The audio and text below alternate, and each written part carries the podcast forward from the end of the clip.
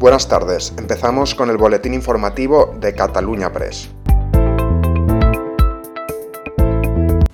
El Consejo de Ministros ha aprobado este martes el Real Decreto Ley que reforma el mercado laboral para poner coto a la temporalidad, devolver el equilibrio a la negociación colectiva e incorporar a la legislación ordinaria los expedientes de regulación temporal de empleo, los llamados ERTE, que sustituirán a los utilizados en pandemia, pero con el mismo objetivo, evitar los despidos.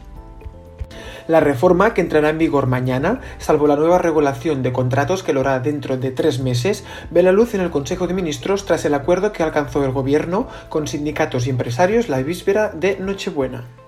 Este martes también hemos conocido que el Tribunal de Apelación de Gante ha confirmado la decisión inicial de los jueces belgas de no extraditar al rapero mallorquín Josep Miquel Arenas, conocido como Baltonic, al que la justicia española reclama tras ser condenado por amenazas, enaltecimiento del terrorismo e injurias a la corona.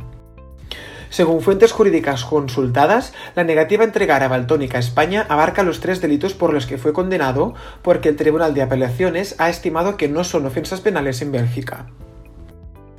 La directora asistencial de atención primaria y a la comunidad del Institut Català de la Salud, Ariadna Mas, ha alertado de que la presión en la atención primaria catalana, con visitas para consultas relacionadas con la COVID-19, puede aumentar tras los contactos sociales que se han producido en Navidad y San Esteban. En una entrevista esta mañana ha considerado que es posible que aumenten al menos durante esta semana, aunque la mayoría de personas, en sus palabras, contemplaron medidas de ventilación y muchas se hicieron tests por su cuenta.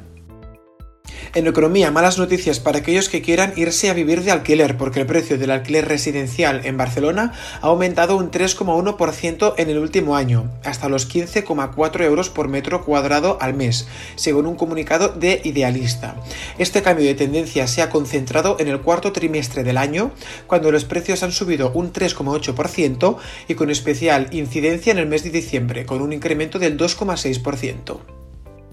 Y esto es todo por hoy. Seguiremos informando.